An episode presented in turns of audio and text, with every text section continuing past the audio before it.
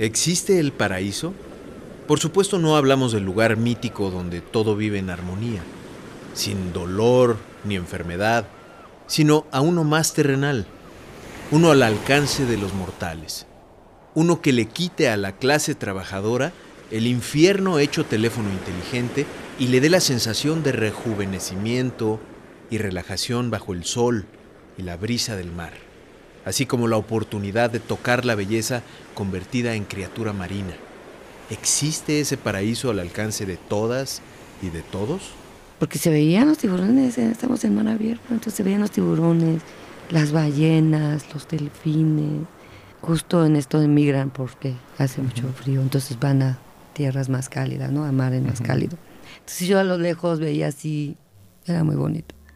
Ella es Beatriz Maldonado Cruz, directora de la Asociación Civil Mujeres Unidas por la Libertad. La descripción que hace nos lleva a pensar en un lugar idílico. Sin embargo, aunque no lo parezca, Beatriz habla de una prisión.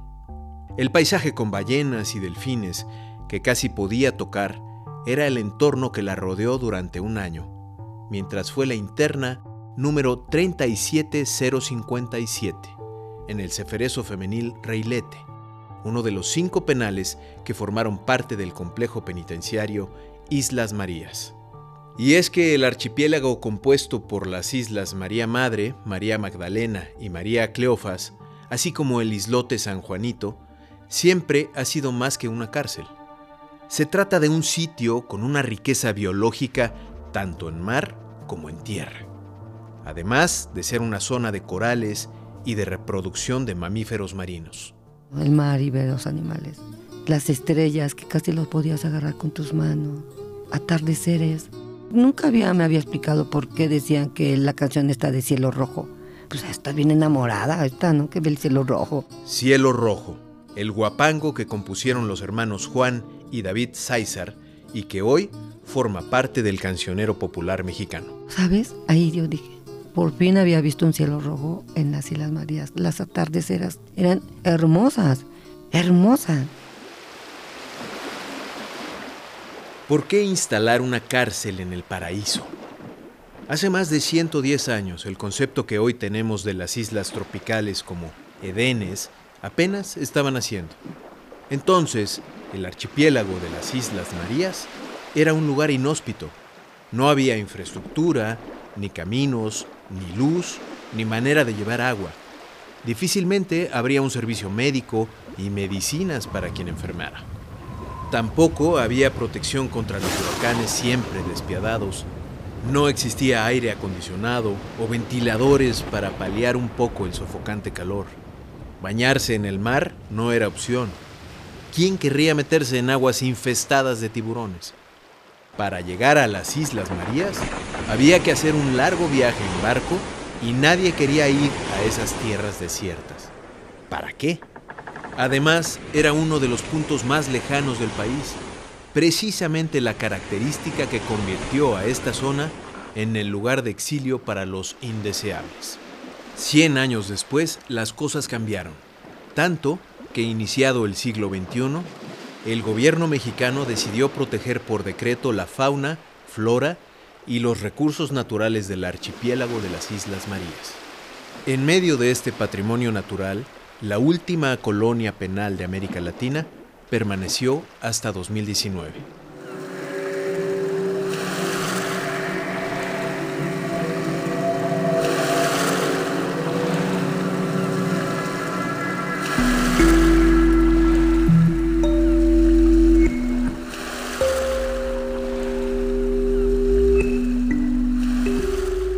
Mi nombre es Sergio Bonilla. Bienvenidos a la última colonia penal de América Latina.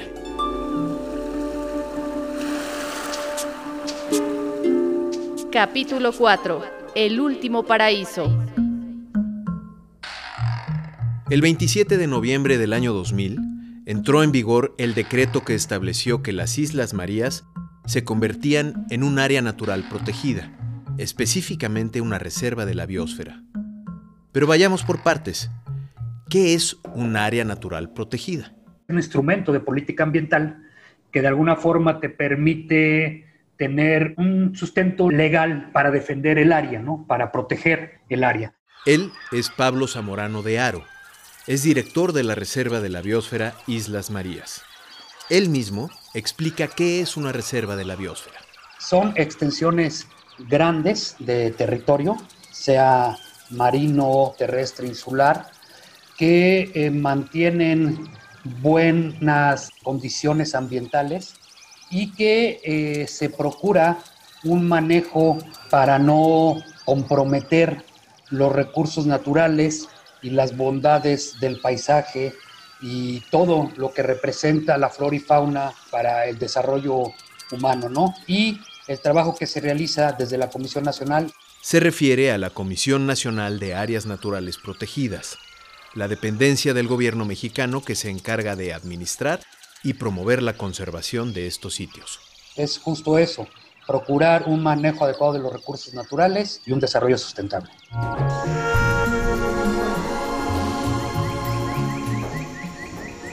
No es cosa menor. El archipiélago cuenta con una cantidad impresionante de especies de flora y fauna, muchas de ellas endémicas. Según el registro de la CONAVIO, la Comisión Nacional para el Conocimiento y Uso de la Biodiversidad y que también promueve la sustentabilidad, en las Islas Marías existen 326 variedades de plantas y 5 especies de hongos. Destaca la planta trepadora San Miguelito o coralina. Sus pétalos de rosa casi fuchsia y el verde de sus hojas dan un colorido distintivo a la isla. El listado de la Conavio sobre las Islas Marías también incluye 465 especies animales entre aves, anfibios, reptiles, insectos, arácnidos, mamíferos terrestres y mamíferos marinos, delfines, ballenas y un lobo marino que alguna vez fue observado. De su zona marítima y su arrecife rocoso se suman numerosos peces, tiburones, rayas, tortugas, corales, moluscos, equinodermos, como las estrellas de mar, esponjas y anélidos, gusanos. De todas estas especies, 50 están en situación de riesgo. En las Islas Marías, el polígono del área natural protegida considera más de 641 mil hectáreas. Estamos hablando de cerca de, según registros de campo y recopilaciones bibliográficas, cerca de 1.685 especies documentadas, de las cuales 99 son endémicas a México y de estas 40 únicamente restringen su distribución en la Reserva de la Biosfera Islas Marías. Y 94 de todas estas especies son especies protegidas en alguna situación de riesgo, amenazada, en peligro de extinción, en protección especial. Por hacer una comparación, en otras islas del mundo, pues una especie endémica es una especie muy emblemática, la tortuga de las Galápagos, por ejemplo. Aquí tenemos la oportunidad de tener 40 especies endémicas en esta área eh, de reserva ecológica. Los números de la Conavio y del director de la Reserva de la Biosfera nos dan una idea de la riqueza natural de las Islas Marías. Algunos animales y plantas sobresalen por su peculiaridad, también porque convivieron en la isla María Madre con trabajadores y presos de la colonia penal. Entre ellos el famoso loro de cabeza amarilla. La voz es del abogado y exdirector de la colonia penal Islas Marías, Leonardo Beltrán Santana hay incluso otra variante que es loro de nuca amarilla, otros pequeños periquitos tipo pericos australianos que también son endémicos de ahí. Algunos colonos las adoptaron como mascotas.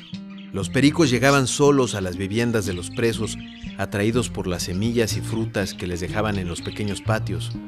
Por supuesto, jamás los enjaulaban ni les infringían ningún tipo de maltrato.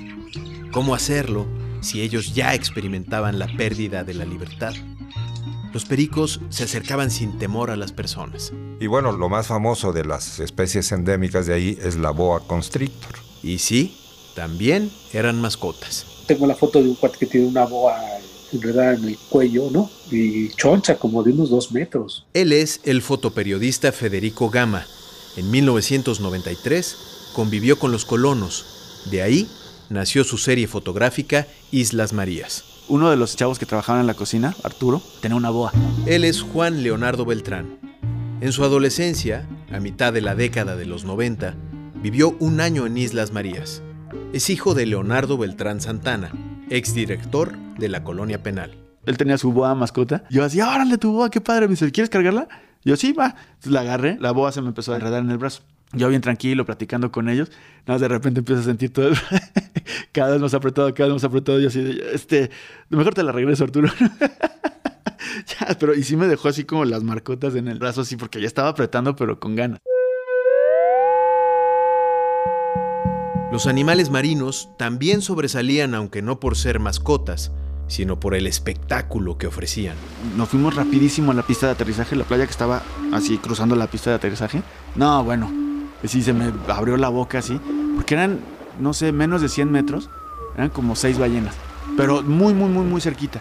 Yo así como, ¿qué hago? ¿Qué hago? ¿Me meto? O sea, sí, porque de repente sí me, me quedé así como pasmado, dije, no, no creo que sea muy buena idea. Que no, mejor me quedo aquí viéndolas nada más, porque este... Pero estaba facilísimo, o sea, hubiera sido nada más cuestión de quitarme la camiseta y órale, y meterme al mar y ya, y este, porque estaba muy, muy, muy, muy cerca. O sea, de, de nadar, no sé, menos de 100 metros y ya estar con ellas, con las ballenas así. Fue impresionante. Sin embargo, más de 100 años de actividad humana afectó de manera negativa el equilibrio natural del archipiélago, sobre todo en la isla María Madre, donde fue establecida la colonia penal en 1905. Se taló parte del bosque para construir dormitorios para internos, casas para empleados, oficinas administrativas, caminos y demás infraestructura que requirió a lo largo de los años la prisión, lo que dejó grandes extensiones deforestadas. Los internos también utilizaban cedro, palo prieto y otras maderas para fabricar muebles y artesanías de los que obtenían ingresos con su venta. Además, hacían trabajos artesanales con coral y conchas de tortugas, que eran enviados ilegalmente al continente. El programa de conservación y manejo Reserva de la Biosfera Islas Marías señala que polluelos de loros cabeza amarilla eran capturados y trasladados de contrabando. Existen videos de algunos presos curtiendo en sus viviendas pieles de boas para elaborar cinturones y venderlos a otros colonos o a empleados de la colonia penal. La cacería también provocó que la población de algunas especies disminuyera, como la iguana negra, que los colonos cocinaban, tal como lo presenció el fotógrafo Federico Gama. Yo no la preparaba porque soy pésimo para la cocina, pero ellos sí, ¿no? Hacían un caldo de iguana, así como hacer caldos con jitomate, cebolla, chilito y algo así, y ya en un caldito. Otra de las acciones que más afectó el entorno ecológico de las Islas Marías fue la introducción de especies exóticas invasoras, como lo explica el biólogo marino Pablo Zamorano de Aro. Son especies que normalmente se aprovechan en continente, ya sea como mascotas o como fuentes de proteína, tipo cabras. Incluso en una isla, en María Magdalena, se tienen registros de venado, que normalmente aquí no existe esa especie. Gatos domésticos que después de mucho tiempo en un ambiente silvestre se vuelven ferales y se convierten en un problema. Otras especies de reptiles, nidos, ¿quién no ha visto un gatito allá en continente que se come una lagartija o que afecta a un nido de un ave? Entonces, pues imagínate acá el impacto. Y como no tienen depredadores naturales, entonces sus poblaciones proliferan sin ningún control. O sea, no hay una, le llaman en biología, autocontrol biológico. Además de gatos, cabras y venados, también fueron introducidos a las Islas Marías gallinas, gallos, palomas, ratas, que seguramente se colaron desde los barcos, y hasta burros. Porque en algún tiempo que se pretendió poblar esas islas, y desde mucho tiempo antes, dentro de la historia de Islas Marías, en principios del siglo XX, hubo intentos de que se pudiera hacer más grande la colonia y poblar las islas de María Magdalena y María Cleofas. Entonces llevaron en esos intentos, llevaron animales que posteriormente ya no pudieron regresar cuando salieron de esas islas quienes intentaron poblarlas y se quedaron ahí reproduciéndose en términos silvestres. Entonces había cabras, salvajes, chivos salvajes, mulas y, y- y- bueno, mulas ya no, pero había burros, burros salvajes también. Por supuesto, también fueron introducidas a las islas María Madre y María Magdalena especies vegetales invasoras. algunas plantas tipo palma cocotera o casuarina que los meten como cortinas rompevientos o como sombras, pero que realmente no, no tienen una distribución natural aquí en las islas. Entonces le van quitando terreno a, las- a la vegetación nativa, ¿no? Le va quitando espacio y crece a una velocidad mucho mayor a la que lo hace una especie endémica. Entonces, imagínate el riesgo. ¿Cómo aminorar la pérdida de biodiversidad y extinciones que ha sufrido la reserva debido a especies exóticas invasoras? con alianza de comunidades aledañas, por ejemplo, aquí de, de San Blas, de Nayarit, se hacen trabajos en campo directamente para sacar a la cabra, sacarla al continente, en su caso, sacrificar al gato, por ejemplo, ¿no? De una manera responsable. Con estos esfuerzos, te digo, es difícil erradicar, pero si tenemos la población controlada, es decir, mantengo una población de 60 cabras, pues bueno, este impacto puede de alguna forma mitigarse y puede en algún futuro, pues la propia población de estas especies invasoras desaparecer. Tenemos que trabajar sobre eso y es una prioridad trabajar en esto de la erradicación de especies, que dicho sea de paso, a nivel internacional, justo las especies exóticas invasoras son el principal problema de pérdida de biodiversidad y extinciones en islas. A pesar de la alteración que ha sufrido el archipiélago, que solo la isla María Madre haya sido poblada, provocó que los ecosistemas del resto de las islas se conserven en buenas condiciones, lo que favorece su restauración. Su buen estado se puede apreciar a simple vista. Parece que estás en la Riviera Maya con unas tonalidades, ya sabes, turquesas, con unos cambios de azules bellísimos. Él es César Daniel González Madruga.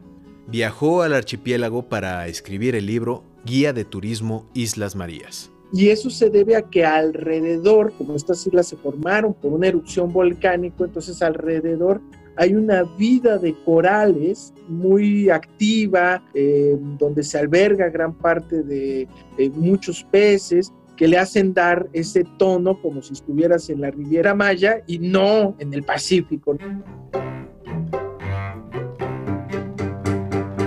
De hecho, la presencia humana es tan esporádica en esas playas y bosques que el comportamiento de los animales es inusual. El conejo de las Islas Marías muy atípico porque es un conejo que tú lo ves y no corre, no tiene miedo, eh, no, no, no, no se espanta, no se va. Y eso te habla de el poco nivel de depredadores que puede llegar a tener esta especie en las Islas Marías.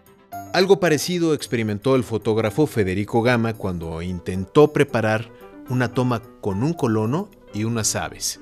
Yo quería hacer una imagen donde iba caminando ahí el preso y se iban a levantar todas las gaviotas, ¿no? Que estaban ahí. Pero resulta que como las gaviotas no ven seres humanos, le valían absolutamente madre. Entonces, era bien complejo esa parte porque pues no se daba esta imagen que normalmente vemos donde hay, donde tienen contacto con los seres humanos, porque esta era una isla apartada, era la más apartada de las tres. Se refiere a la isla María Cleofas. Y que pues no hay personas, y entonces pues no pegan a las personas, no, no las sienten como una amenaza. Entonces, pues ahí se movía, pero pues la imagen más o menos, por ahí creo que hice una y medio se logró. Pero finalmente no se podía, y era precisamente este chavo que había ido conmigo y yo quería hacer esa foto, pero no se, no se pudo. En marzo de 2019, el gobierno mexicano desincorporó del sistema penal el complejo penitenciario Islas Marías. Paradójicamente, en 2018, los eferesos del complejo fueron los mejor calificados por la Comisión Nacional de los Derechos Humanos, debido a las condiciones favorables en que tenían a los internos para su reinserción. Al parecer, la manutención de los 659 presos generaba un gasto excesivo. Según la Secretaría de Seguridad y Protección Ciudadana, el costo por cada uno era de poco más de 2.800 pesos diarios, o sea, 727 millones de pesos al año. A eso se sumaron los 3 mil millones de pesos que dejó en daños el huracán Huila en octubre de 2018. Él es el presidente Andrés Manuel López Obrador en febrero de 2019. Se calcula que podemos tener un ahorro de 700 millones de pesos por los costos que significa mantener este penal.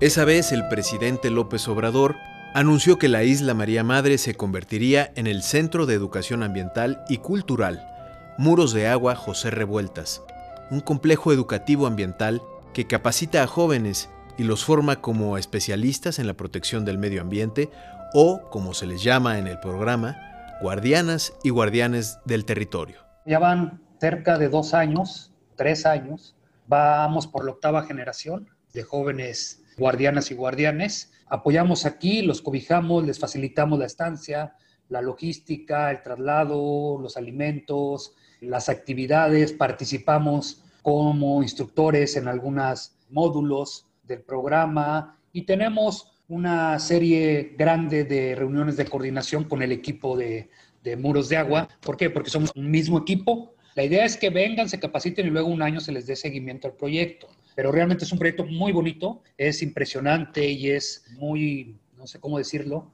ver, hay una imagen este, histórica de los archivos, cómo antes se recibían personas eh, privadas de su libertad y ahora se reciben jóvenes para capacitarse. En marzo de 2021, el presidente López Obrador reveló que este sitio ecológico y cultural se abriría al público. Y como ha sucedido en su mandato, que ha colocado a mandos militares en funciones civiles, dispuso que fuera administrado por la Secretaría de Marina a través de la empresa turística integral Islas Marías SA de CB. Escuchemos al presidente López Obrador en abril de 2022. Vamos también a procurar para proteger el medio ambiente, pues que todos tengamos posibilidad de disfrutar de este patrimonio de los mexicanos que no vayan a alquilar una casa por seis meses o por un año, no, van a ser tres días para que otros puedan visitar las Islas Marías y la Secretaría de Marina se va a hacer cargo de ofrecer estos paquetes. No es la primera vez que se trata de convertir al archipiélago de las Islas Marías en un punto turístico. A principio de la década de los 90 hubo un intento, pero un elemento no lo permitió. No había suficiente agua. Esta es la experiencia del abogado Leonardo Beltrán Santana. Para la dotación de agua, nosotros teníamos, tuvimos que cavar varios pozos, hacer estudios de hidrológicos para poder explotar los pozos que ya existían, explotarlos adecuadamente y tratar de localizar más vertederos de agua, más, fuentes de, aprovisionamiento. Y con lo que logramos descubrir y explotar, afortunadamente creció un poquito el consumo de, el consumo de agua propia de la isla. Teníamos que apoyar ese consumo o esa carencia con una planta desalinizadora para potabilizar el agua. No era de la calidad necesaria como para este, el consumo humano sí nos ayudaba mucho a otro tipo de situaciones, esa desalinizadora, pero su manejo y su, y su mantenimiento era muy caro. Es probable que la falta de agua llevó a que en la isla, durante los años 80, se embotellara un refresco llamado Tres Marías, pues era una buena forma de almacenar líquido para consumo, conservarlo y transportarlo. De acuerdo con Pablo Zamorano de Aro, el actual director de la Reserva de la Biosfera Islas Marías, las visitas se harán únicamente a la isla María Madre, donde estuvo la colonia penal y que precisamente cuenta con servicios básicos como agua, luz, drenaje, planta de tratamiento, vías de comunicación, muelle para recibir embarcaciones y más. En muchas ANPs se refiere a las áreas naturales protegidas. Prácticamente en todas las ANPs de México hay visita, hay turismo. Este turismo es normalmente de bajo impacto. Es decir, que la actividad se realiza bajo ciertos estándares que permiten al entorno ecológico reparar en un corto plazo el desgaste que haya sufrido. Aquí se desarrollan estudios muy detallados de estudios de límites de cambio aceptable y de estudios de capacidad de carga, para que justo eso no se rebase la capacidad de carga de un sistema de tal manera que se permita la renovación natural de la compactación del suelo mientras caminas, ¿no? O sea, que no sea una, un impacto a largo plazo, simplemente es un impacto puntual de pocos días, de pocas horas, y la naturaleza es capaz de su poder de resiliencia, ¿no? De soportar eso. Al meter una carga adicional, este, puede haber un impacto, pero ojo, esta carga adicional nunca va a rebasar a la cantidad de población que hubo en su momento como centro penitenciario.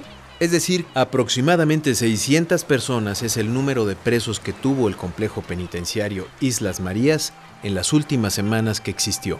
Se tiene la encomienda de hacer supervisión en cada uno de los puntos de visita. Se tiene el filtro de bioseguridad para justo esto de las especies invasoras, de las enfermedades se procura limitantes de espacio de visita, o sea, no sé, en Isla María Madre tengo, yo que sé, varios kilómetros de extensión, kilómetros cuadrados de, de, superficie, pues realmente la actividad se enfoca en, si acaso, el 10% o menos, misma superficie que ya está impactada o que estuvo ya impactada por las actividades de años atrás, ¿no? El 21 de diciembre de 2022, el centro turístico Islas Marías comenzó a recibir turistas. ¿Cómo recorrer un sitio que fue uno de los más temidos del país? César Daniel González Madruga propone una ruta. Arriba va a ser, digamos, a la parte más poblada ahí de la isla, donde hay el muelle, etc. Habla de Valleto, donde se concentraba la mayor actividad de la isla. Si esta prisión hubiera sido un pueblo, Valleto sería el centro. Pues de entrada subir al Cristo Rey, ahí hicieron una escultura como la escultura de, Brasil, ¿no? La de Río de Janeiro, que está el Cristo eh, con los brazos abiertos. Entonces es una caminadita como de 30 minutos, 40 minutos. Y al llegar pues está una vista espectacular para ver los atardeceres o los amaneceres, depende de qué lado te montes sobre ese Cristo y que está en un risco, entonces eh, no traes ganas de caminar tanto. Hay un faro, también es una vista espectacular. Y allí estaba el apando, que el apando era este espacio donde los metían para los castigados, muy crueles. Y bueno, el otro, eh, sin lugar a dudas, pues es el teatro, en donde los reos hacían murales. En esos murales pues hay desde la historia de lo que ha pasado en las Islas Marías, como cosas que ellos dejaron allí en su momento. En gran medida está la imagen de José Revueltas, de su obra de Muros de Agua y, algunas frases inclusive muy interesantes del propio Revueltas. Hay unas salineras todavía están ahí. Donde, hubo una foto muy famosa cuando recién fue el presidente allá a, las Islas Marías, que se la tomó en una puerta. César Daniel se refiere a la visita que hizo el presidente López Obrador a Islas Marías en enero del 2021 para ver los adelantos del Centro de Educación Ambiental. Y esa puerta, digamos que es de las bodegas donde guardaban, secaban la sal y la guardaban allí. Todavía hay montes ahí de sal que ya quedó como petrificada, por así decirla, de cómo la, la carreaban. Y bueno, meterte al agua. o sea, ahí sí, este, pues no hay de otra, ¿no? Ahí vas y es echarse un chapuzón en unas aguas calientísimas, tranquilas del Pacífico, no hay gran oleaje, y con un agua cristalina y en medio de corales. Desde que se anunció que la isla María Madre se convertiría en centro cultural y que se abriría al turismo, las redes sociales se llenaron de mensajes al respecto. Buena parte de ellos estaban envueltos en un halo de nostalgia. Parecían pequeños recados de quienes extrañan el terruño, personas que estuvieron privadas de la libertad por cometer un delito, psicólogos, trabajadoras sociales y demás personal que laboraron en el penal, familiares de presos, hombres y mujeres que pasaron su infancia ahí. En fin, todos ellos echaban de menos su estancia en Islas Marías.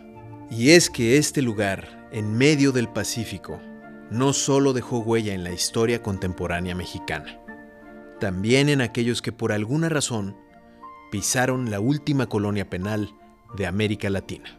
Mi nombre es Beatriz Maldonado Cruz. A mí me gustaría regresar a recuperar ese tubito de lápiz labial. A mí sí me gustaría regresar. Y me gustaría regresar a recuperar mi sonrisa, ¿sabes? A mí me gustaría regresar a ese lugar y, darle las gracias, que de alguna manera me fortaleció. Y creo que el paso por ahí, ese paso que nosotros tuvimos dentro de prisión y que salimos como gusanos arrastrándonos, no nos habíamos dado cuenta, Memo, que, que íbamos arrastrándonos rumbo a construir nuestro capullo para convertirnos en unas mariposas como ahora. Y no somos muchas, pero somos bien perruchas. Mi nombre es Federico Gama. Para mucha gente que vivió de alguna manera la isla, repercutió de alguna manera importante en su vida, ¿no? Que esa es la parte como más rica y simbólica de la isla. Curiosamente, empecé a extrañar a una persona y empecé a cada vez extrañarla más y más y más. O sea, yo la conocí antes de ir a la isla porque estaba dando el taller de, de video y cuando regresé solo quería regresar a verla a ella. Regreso y a los dos, tres meses nos juntamos prácticamente sin conocernos y ya llevamos 30 años. Mi nombre es Joaquín Bedoya. Ahorita que ya lo abrieron al público, estoy planeando ir con mi nueva familia. Quiero llevarlos, conocer, enseñarles todos los lugares que caminé, donde anduve, lo que hice estando en reclusión. No sé, siento esa necesidad de llevarlos a conocer donde me la pasé tan bien, donde tuve muchos sueños que, que bendito sea Dios, ahorita aquí afuera los estoy llevándolos a cabo. Mi nombre es Leonardo Beltrán Santana.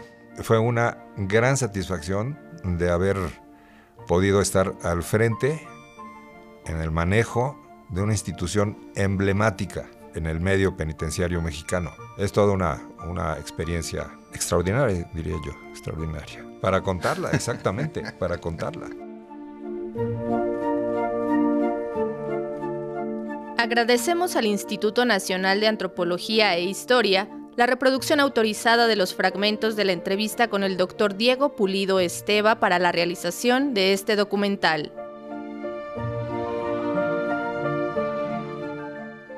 Usted puede volver a escuchar este documental en su versión de podcast que está alojado en las plataformas E-Medio Radio, Anchor FM, Spotify, Apple Podcasts, Google Podcasts, Amazon Music, iHeartRadio y Radio Public.